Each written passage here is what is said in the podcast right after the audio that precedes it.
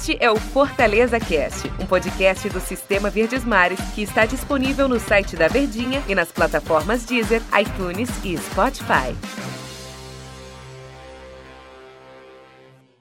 Meus amigos, um abraço para todos vocês, sejam bem-vindos. Aqui no ar mais uma edição do Fortaleza Cast, o episódio de hoje, vamos falar sobre gol. Seja muito bem-vindo. Eu sou o Antero Neto, o nosso Fortaleza Cast aqui é um espaço, né, dedicado, reservado para o torcedor do Fortaleza ter mais uma oportunidade de acompanhar sobre o seu time de coração, saber das novidades e também, né, saber um pouquinho da nossa percepção, né, sobre os assuntos importantes. Diariamente ou praticamente todo dia a gente está aqui trazendo esse recorte, né, do, do acompanhamento de uma das nossas equipes. Então, o torcedor do Tricolor tem todo o direito aí e deve, né?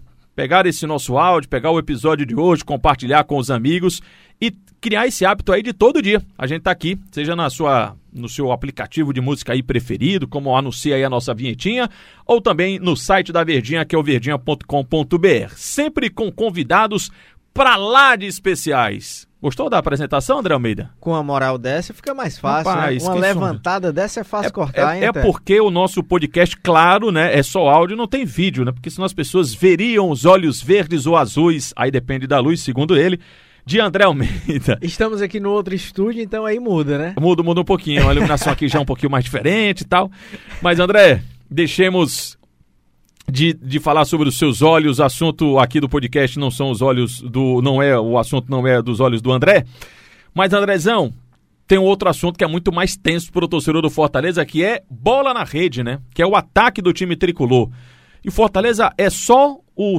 é, ele, ele tá à frente apenas. É o, é o segundo pior ataque do Campeonato Brasileiro e à frente apenas do lanterna do Campeonato Brasileiro, que é o time do Coritiba.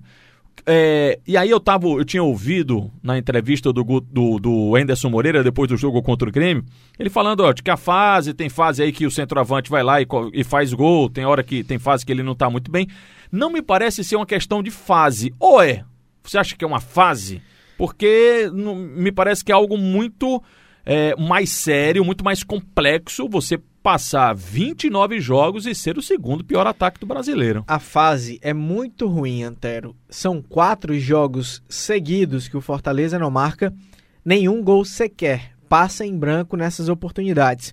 E o torcedor sabe muito bem que são sete jogos sem vitórias né, do Fortaleza. Nesse período, o time só conseguiu marcar dois gols. Com o detalhe que um deles foi de pênalti. O gol do Juninho na derrota por 2 a 1 para o Bragantino. Só teve um gol de bola rolando, que foi do Wellington Paulista, no empate em 1 a 1 contra o Goiás.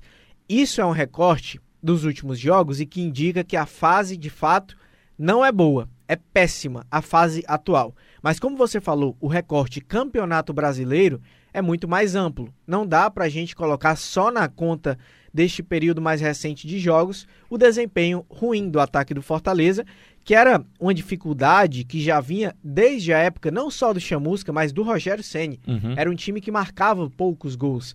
Então, o Fortaleza, que no ano passado teve um ataque que foi muito positivo na Série A do Campeonato Brasileiro, mas que levou muitos gols também, nesse ano sofre menos gols, é uma defesa que é mais sólida, mas por outro lado também marca menos gols. Só que nesse saldo, Ah. nesse balanço, nos últimos jogos, não tem sido positivo. Você acha que tem é, referência? Você acha que tem alguma ligação uma coisa com a outra? Por exemplo, Fortaleza é um time que acabou dando mais atenção para sua defesa, acabou se preocupando mais em não tomar gols e está sendo feito isso, né? Um time que toma poucos gols.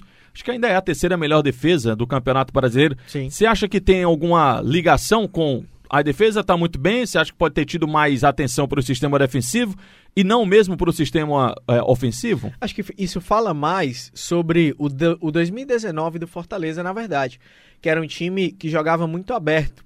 O Rogério Ceni montou um time sempre muito ofensivo, mas que em 2019 ficava mais exposto. Era um time que marcava muitos gols, jogava muito em velocidade, tinha os quatro atacantes e que acabava deixando mais espaços lá atrás. E em 2020, era um, é, foi um time que tentou manter o mesmo padrão, o mesmo modelo, mas é, se resguardando mais. Consequentemente, você tem menos poderio ofensivo e você consegue fechar mais a sua casinha ali. Então, acaba que foi uma busca por equilíbrio, mas que descompensou, digamos assim. Apesar, Antero, de que essa descompensação ocorreu mais após a saída do próprio Rogério, né? Porque o Fortaleza repito, com o próprio Rogério, tinha uma dificuldade em fazer gols, marcava poucos gols, mas tinha uma boa campanha. Estava entre os 10 primeiros do Campeonato Brasileiro. E aí, a partir do momento que ele sai, esse desequilíbrio gera uma queda no desempenho ofensivo que não acabou sendo compensada é, pelo sistema defensivo, porque gol você vai levar. Uma hora ou outra você vai levar. Não, Não, tem é como você passar inevitável. em branco, é, você ficar sem tomar gol durante todos os jogos. Agora, marcar gols, que é algo mais difícil, não tem uma garantia de que você vai marcar gol na maioria dos jogos.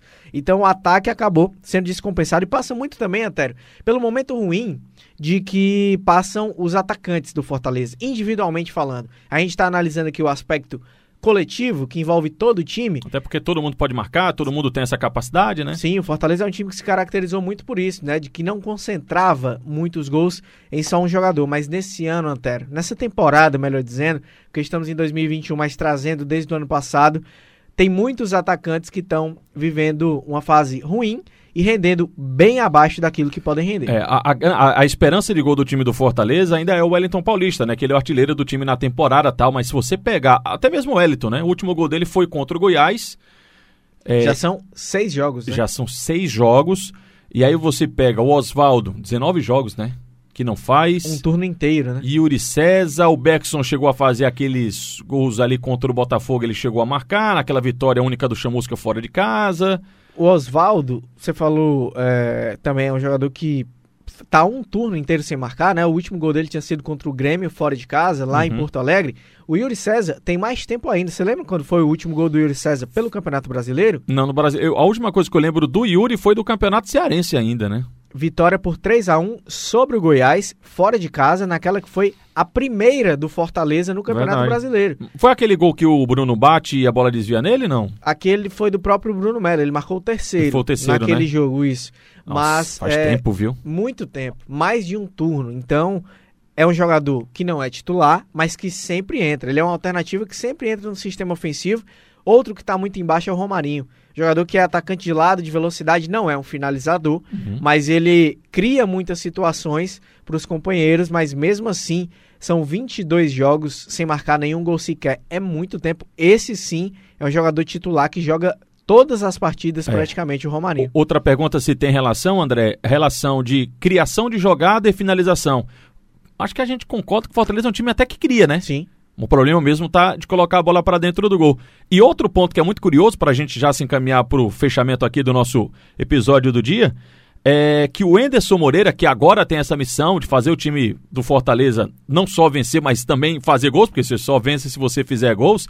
Ele fez um bom trabalho com o time do Ceará, mas caiu no time do Ceará naquela sequência dos 10 jogos que ele passou sem vencer com o time na Série A do Campeonato Brasileiro e a ausência de gols. Foi o que mais pegou. Era o time que criava muito, era o time que tinha alternativas tal, mas na hora de colocar a bola para dentro era o calcanhar de Aquiles dele, né? Foi o grande desafio que ele não conseguiu resolver no Ceará. E até muita gente é, defendia ainda a manutenção do Enderson Moreira naquela época no Alvinegro, porque o futebol, o desempenho apresentado, não era de um todo ruim. Era um time que era organizado, que começou bem até o campeonato, Antero. O começo de campeonato brasileiro do Ceará em 2019 foi bom, não foi ruim. Mas o time passou por aquele período justamente no meio da competição. E aí teve a oscilação, teve a queda do Enderson, troca de treinadores, todo mundo já sabe o que aconteceu. Mas de fato, era o desafio que ele tinha. Um time que criava muitas oportunidades, que conseguia chegar em condições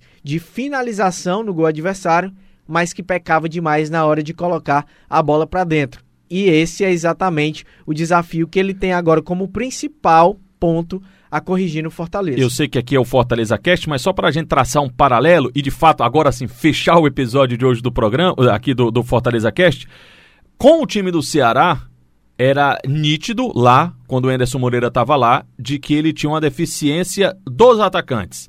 É tanto que o Ceará terminou com o Thiago Galhardo improvisado. Não tinha um atacante. O Ceará não teve esse homem, né? Todos foram testados e acabaram que não deram certo. Ele tem mais possibilidades no Fortaleza? Sim.